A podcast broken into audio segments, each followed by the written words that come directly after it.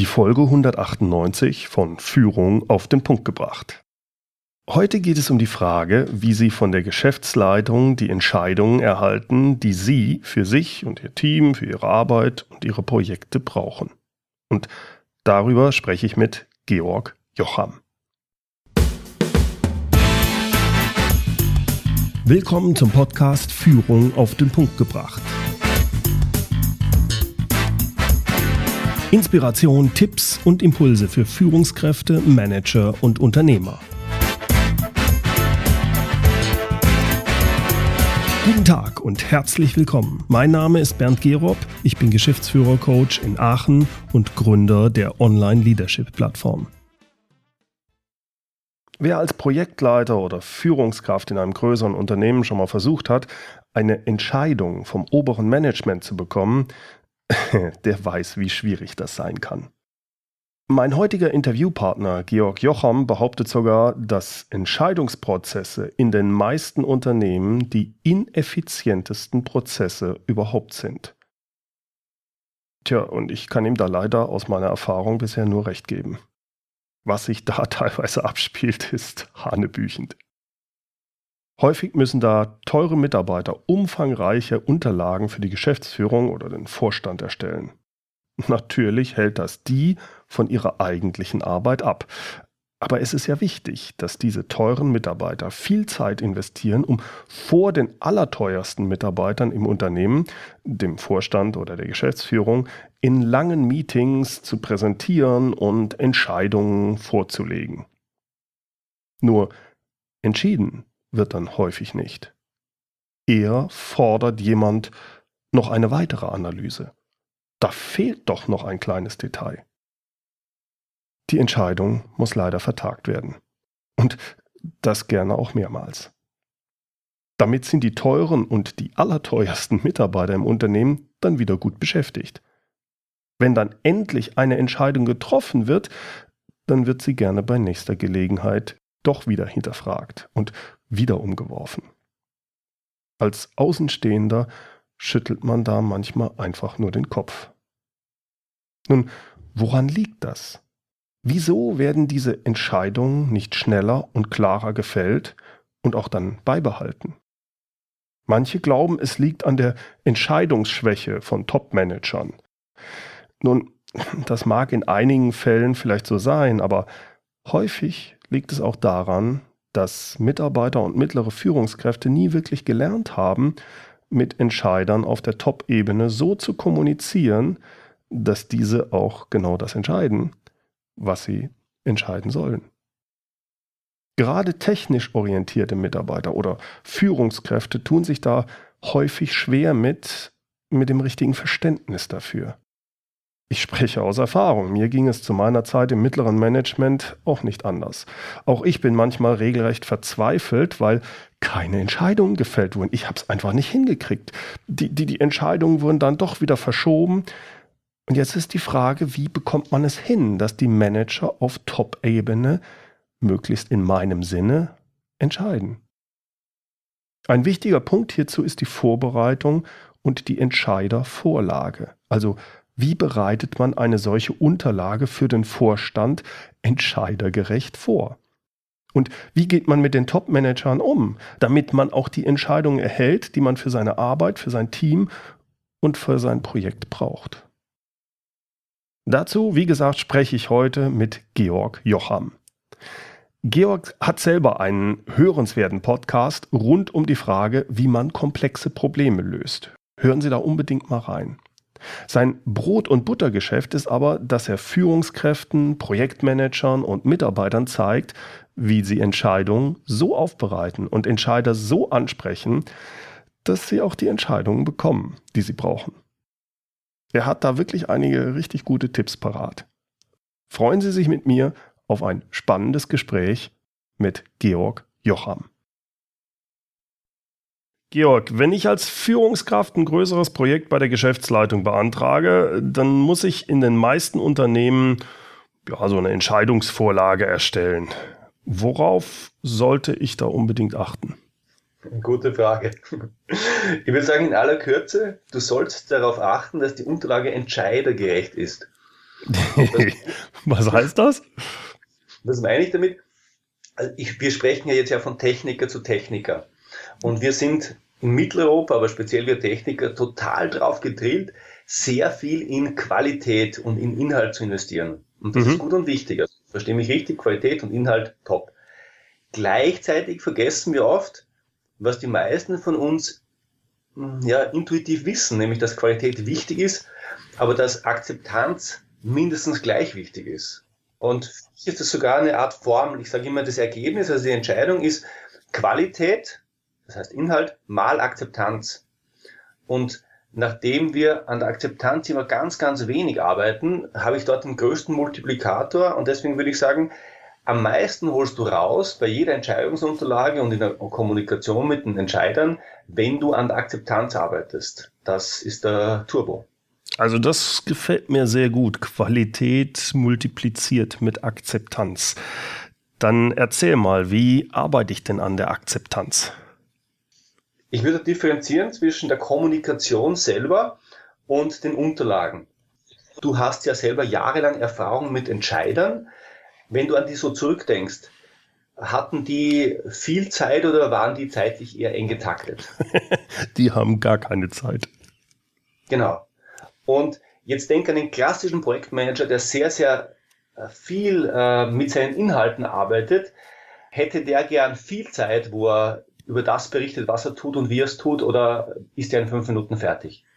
Nee, der Projektleiter ist so tief drin, dass der sehr gerne erstmal ausholt und gerne genau und akkurat berichtet. Und das kann der Vorstand dann eigentlich gar nicht ab in dem Moment. Genau. Und du hast du, da hast du einen Interessenskonflikt, der kaum mal aufgelöst wird. Mhm. Also ich war mal in einem Meeting da hat ein Projektmanager, ein sehr Senior, gesagt zum Vorstand, er hätte jetzt gern zwei Stunden. Und der Vorstand hat, hat ihn dann angeschaut und hat gesagt, wofür brauchen Sie zwei Stunden, was Sie mir nicht in fünf Minuten sagen können? das ist ein totales Missverständnis. Und äh, ja, du bekommst keine zwei Stunden Termine beim Vorstand. Das ist vollkommen illusorisch.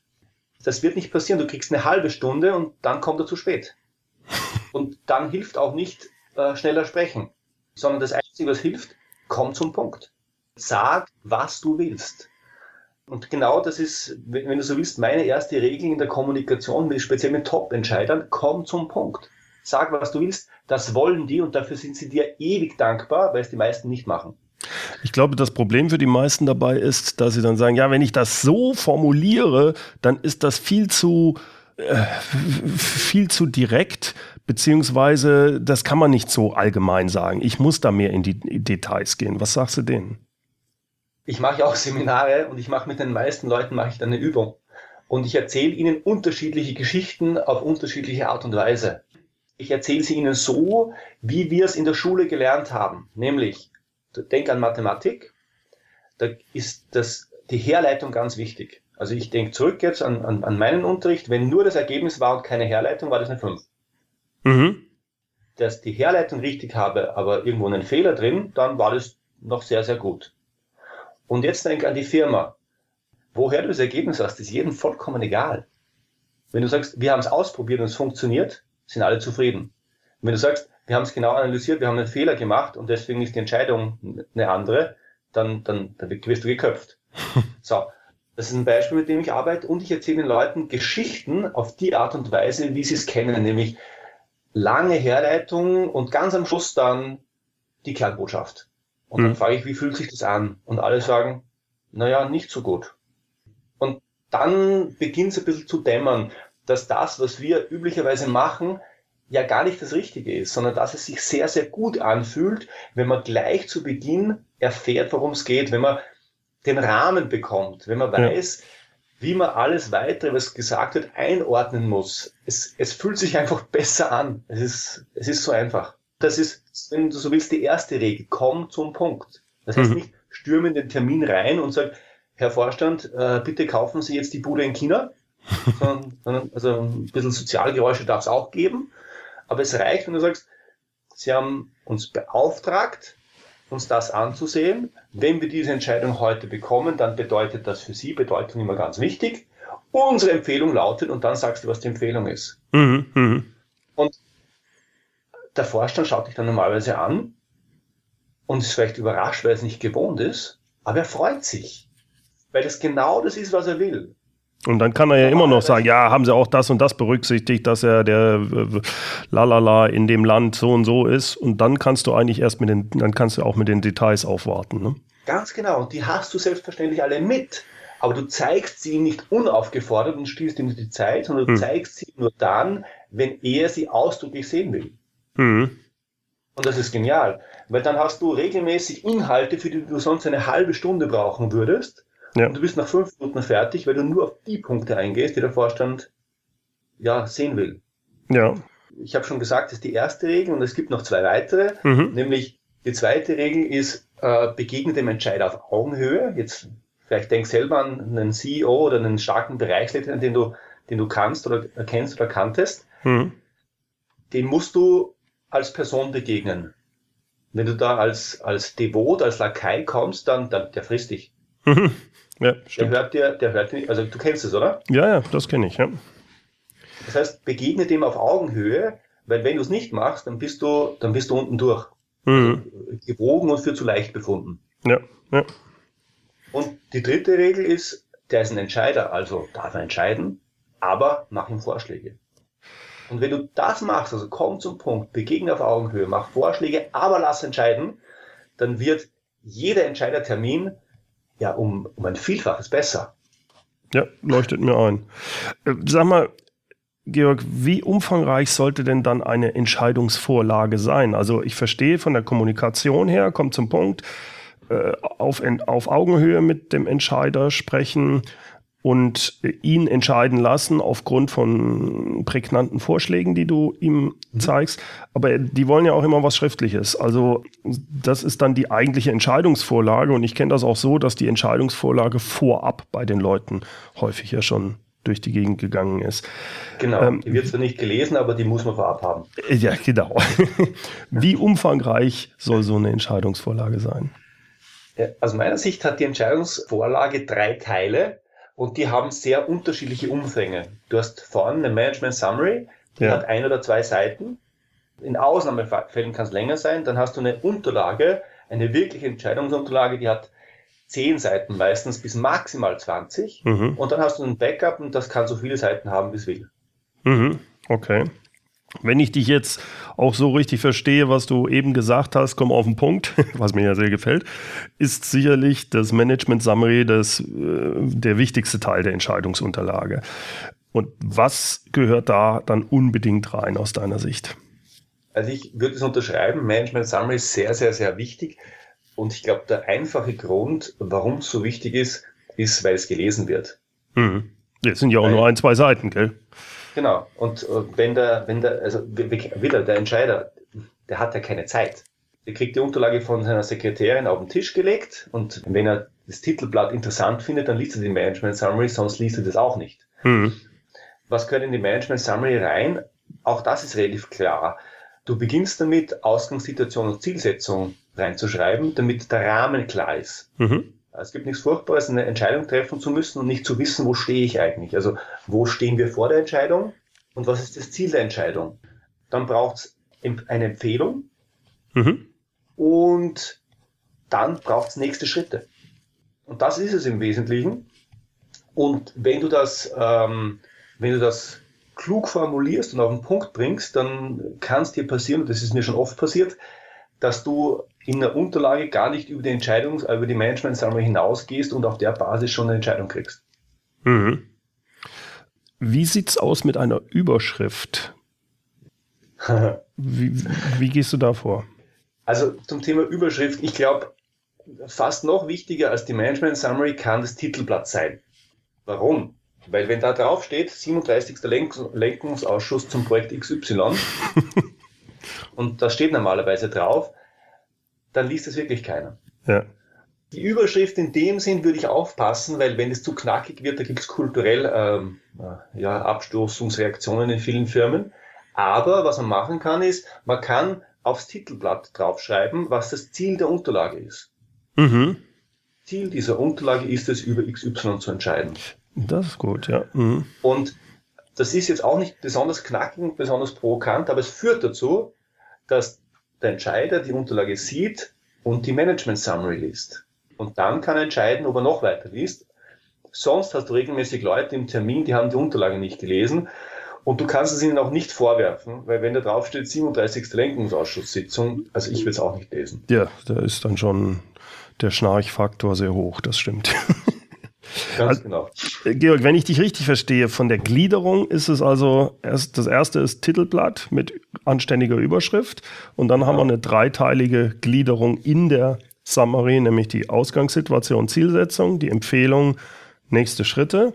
Ähm, aber auch da, ich kenne das, man tut sich manchmal extrem schwer mit, wenn es, man nimmt ja auch bei der Empfehlung dann noch ein paar zusätzliche Sachen rein, häufig. Äh. Also ein paar Daten oder sonst was. Sonst, also ein bisschen Fleisch muss ja an der Sache sein. Welche Tipps hast du da, damit diese Management Summary wirklich auf den Punkt formuliert wird? Gibt es da so ein paar Tricks oder Tipps von dir? Mhm. Also zum einen, du hast vollkommen recht, es, ist, es gibt keine klare Regel, was jetzt rein muss und was nicht rein muss. Ich äh, arbeite da mit einem, ein bisschen eine Gefühlssache. Stell dir vor, du bist selber der Entscheider und überlegst dir, was du an Informationen brauchen würdest, damit du einem Mitarbeiter, dem du wirklich vertraust, damit du dem eine Entscheidung geben könntest. Und wenn du darüber nachdenkst, dann merkst du, du möchtest schon noch wissen, um worum es geht, aber du brauchst keine Analysen mehr, du brauchst keine Daten mehr im Detail, sondern du kannst deinem Mitarbeiter ja glauben. Und genauso würde ich regelmäßig von, der, von der Content-Seite formulieren. Mhm. Dann hast du ein gutes, ein, äh, ein gutes Informationsniveau für eine Management Summary. Und für die Formulierung selber, ich arbeite extrem gern mit Bullet Points. Also ich okay. schreibe nie Fließtext. Warum? Weil ich damit den Gedankenprozess und den Denkprozess des Entscheiders gestalten kann. Er liest den Punkt, dann kann er für sich entscheiden, passt für mich, passt nicht, muss ich hinterfragen und dann kann er es abhacken mhm. und ich komme zum nächsten Punkt. Das heißt, damit wird damit bringe ich automatisch eine Struktur rein, die ich drinnen haben will und, und das fördert den Verarbeitungsprozess sehr. Und also ich kenne wirklich Vorstände, die, die, die sagen, lassen Sie mich in Ruhe, ich lese jetzt die Management Summary, die setzen sich hin, mhm. machen einen Haken, unterstreichen, was ihnen wichtig ist und dann wird begonnen zu diskutieren. Mhm. Beim Fließtext kannst du das nicht machen.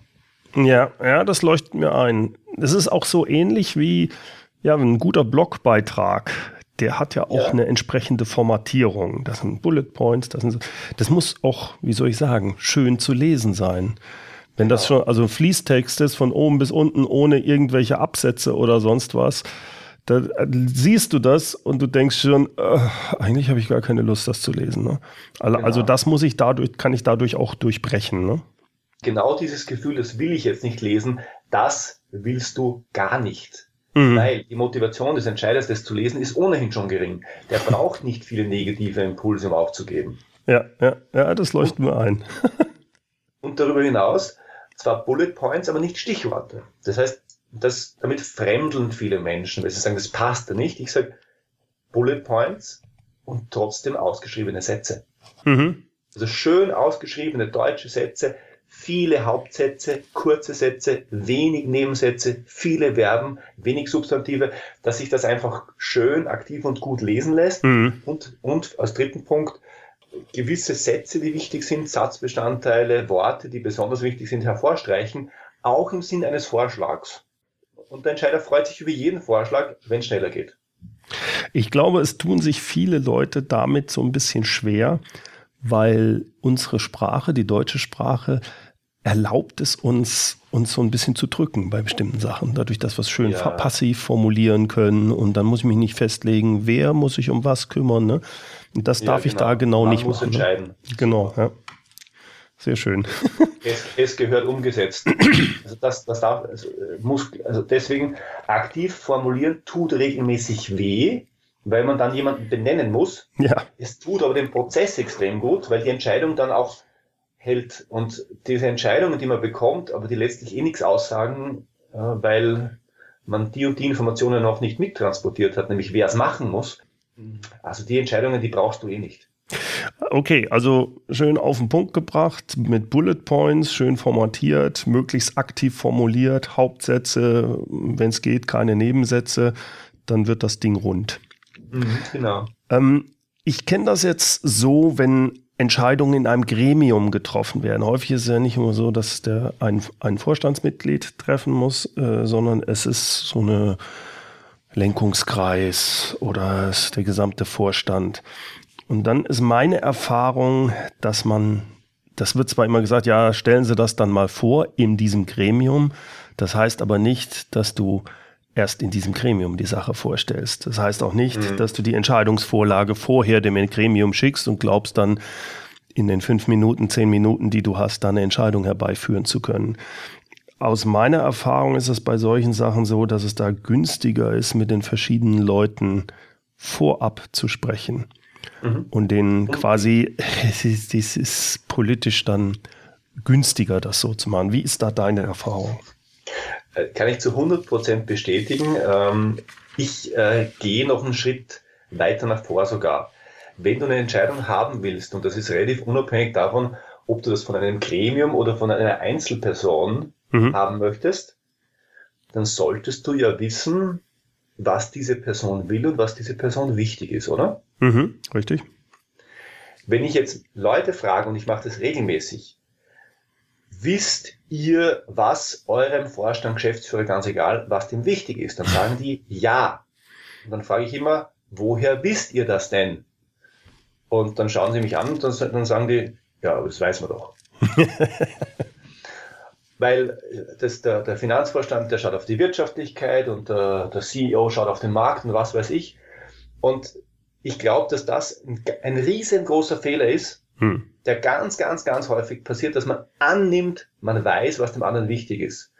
Und deswegen empfehle ich zu Beginn, zu Beginn jeder Entscheidung, die da am Horizont irgendwann kommt, mit jedem, der an, der, der an der Entscheidung beteiligt ist, also jedem Entscheider, ein kurzes Gespräch zu führen, kann man auch am Telefon machen, wo man dann fragt, was ist Ihnen denn wichtig? Aha, und was noch?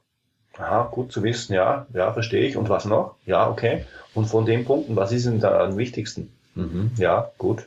Da fällt und mir ein, was, was da auch ganz, das ist ähnlich wie mit Kunden.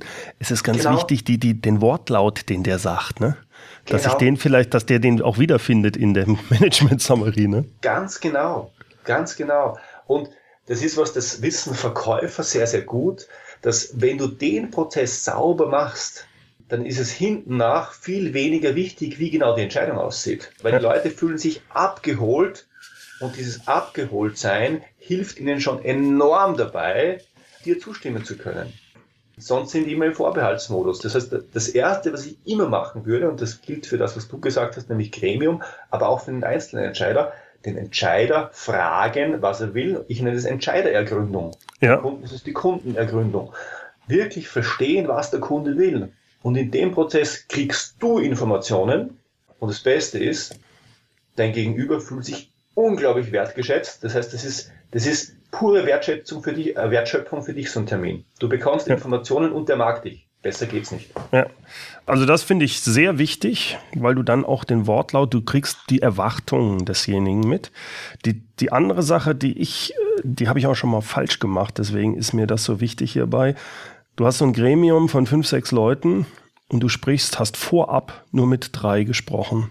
Mhm. Und äh, jetzt kommt dieses Meeting und das sind drei, die, für die ist das neu. Ja. Alles, was neu ist, ist in so einer Runde ganz schlecht.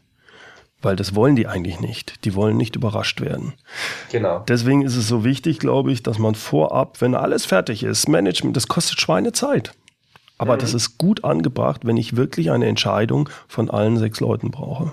Dass genau. ich vorab mir jeweils Zeit nehme, denen das zuzuschicken, aber auch mit denen vielleicht nochmal, und wenn es nur am Telefon ist, zu sprechen, passt das so, ist das für sie okay?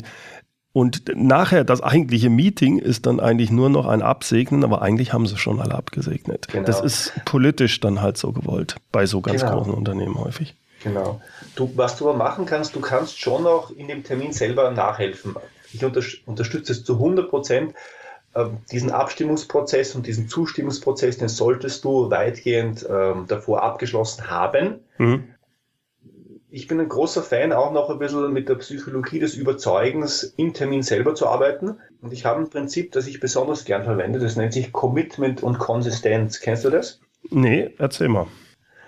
Es funktioniert ganz einfach. Stell dir Folgendes vor, du gehst in den Termin rein, dann sagst, wir haben heute zu entscheiden über, keine Ahnung, Markteinführung des neuen Dämmstoffs für, für Gebäude, was weiß ich, irgendwas.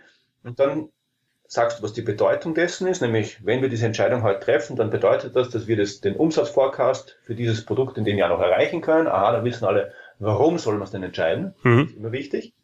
Und dann sagst du, sehr geehrte Damen und Herren, oder wie das Gremium halt bestellt ist, wenn ich alle Ihre Fragen dazu im heutigen Meeting beantworten kann, können wir dann heute zu einer Entscheidung kommen? Können Sie das heute entscheiden? Und dann wartest du. Und dann wartest du, bis jeder von denen Ja gesagt hat oder eben nicht. Und wenn die Ja gesagt haben, dann passiert was. Ja. Nämlich, das musst du auch gar nicht mehr sagen. Dann haben die ein Commitment abgegeben und die werden in weiterer Folge versuchen, konsistent mit diesem Commitment zu handeln. Mhm. Muss keiner sagen.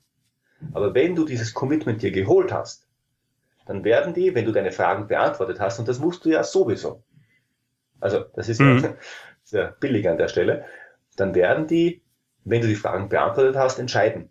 Und wenn sie Nein sagen, was ja auch passieren kann, wenn sie sagen, ja, also nein, es reicht mir jetzt eigentlich nicht, das kann ich Ihnen jetzt noch nicht zusagen, dann kannst du sagen, habe ich verstanden, würde ich ganz ähnlich machen. Was braucht sie denn, damit sie es entscheiden können? Und wenn du das zu Beginn des Termins klärst und du bekommst ein freiwilliges Commitment, dann kriegst du am Ende des Termins ziemlich sicher eine Entscheidung. Ja, das ist, also ich kannte das, aber mehr halt aus dem normalen, äh, wenn man etwas an Firma verkauft, äh, darauf angewandt, also ich es intern mache, habe äh, hab ich mir noch gar keine Gedanken gemacht, aber du hast vollkommen recht, das ist eine super Idee. Klasse. So, es, ist, es ist ja das Prinzip, es ist genau das gleiche. Das gleiche, ja. ja. Was mhm. macht ein Autoverkäufer? Der sagt, ach Herr Gerob, so, sie hat 17 Prozent, also puh, 17 Prozent ist hart. Mhm. Ich, dazu muss ich jetzt zu meinem Vorgesetzten gehen. Aber wenn ich, ich setze mich da jetzt für Sie ein und da gehe ich jetzt wirklich an meine Grenzen, aber wenn ich den Preis für Sie dort von meinem Vorgesetzten kriege, dann, dann, ist, dann machen wir einen Deal, oder?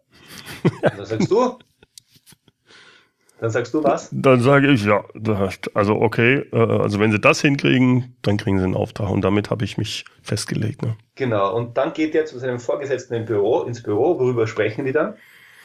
Ja, die sagen, ich brauche, wir haben den Auftrag, wenn wir den 17 Prozent kriegen. Nee, die unterhalten sich darüber, wie es Wochenende war. Weil der braucht es gar nicht. Ach so, so meinst du, ja, okay. Der hat das Pouvoir, das macht er nur, das ist nur ein Trick. Der, der spricht, sagt, aha, wie geht's mit den Kindern, aha, wie war dein Wochenende? Und nach fünf symbolischen Minuten kommt, dann, kommt er und äh, pinselt sich einen Schweißtropfen an die Stirn und sagt, das war hart, aber ich habe es möglich gemacht, Herr Gerob. Ich habe 17 Prozent rausgeholt. ja, ja, verstehe. Das Prinzip ist das gleiche. Hm. Georg, es hat mir viel Spaß gemacht mit dir. Äh, vielen Dank für deine vielen Informationen. Ich glaube, dass da viele Leute jetzt viel besser wissen, wie so eine Entscheidungsvorlage und vor allem, wie wichtig das Management Summary ist, wie man das richtig beschreibt und damit auch wirklich die Entscheidungen von den Chefs oder von den Vorständen, Geschäftsführung bekommt. Vielen Dank, ja. Georg. Bernd, ich danke dir. Es ist mir eine Ehre, bei dir zu sein. danke dir. Tschüss. Tschüss. Soweit mein Gespräch mit Georg Jocham. Georg hat für Sie ein kleines E-Book geschrieben. Zehn Schritte zur perfekten Management Summary. Gehen Sie hierzu einfach auf mehr-führen.de Entscheidungsvorlage. Wie immer das transkribierte Interview, wie auch alle Links zu Georg Jocham, zu seiner Webseite und auch zu seinem E-Book finden Sie wie immer in den Shownotes und die gibt's unter www.mehr-führen.de Schrägstrich Podcast 198. Führen mit UE. Wie gesagt, vergessen Sie nicht, sich Georgs gratis E-Book herunterzuladen. Zehn Schritte zur perfekten Management Summary. Ich verspreche Ihnen, es lohnt sich. Einfach unter www.mehr-führen.de Entscheidungsvorlage. Zum Schluss noch das inspirierende Zitat, wie immer. Diesmal kommt es von Thorsten Troschka. Bei jeder Entscheidung ist eine eingehende sachliche und emotionale Vorbereitung nötig, bevor man sie trifft. Herzlichen Dank fürs Zuhören. Mein Name ist Bernd Gerob und ich freue mich, wenn Sie demnächst wieder reinhören, wenn es heißt Führung auf den Punkt gebracht. Inspiration, Tipps und Impulse für Führungskräfte, Manager und Unternehmer.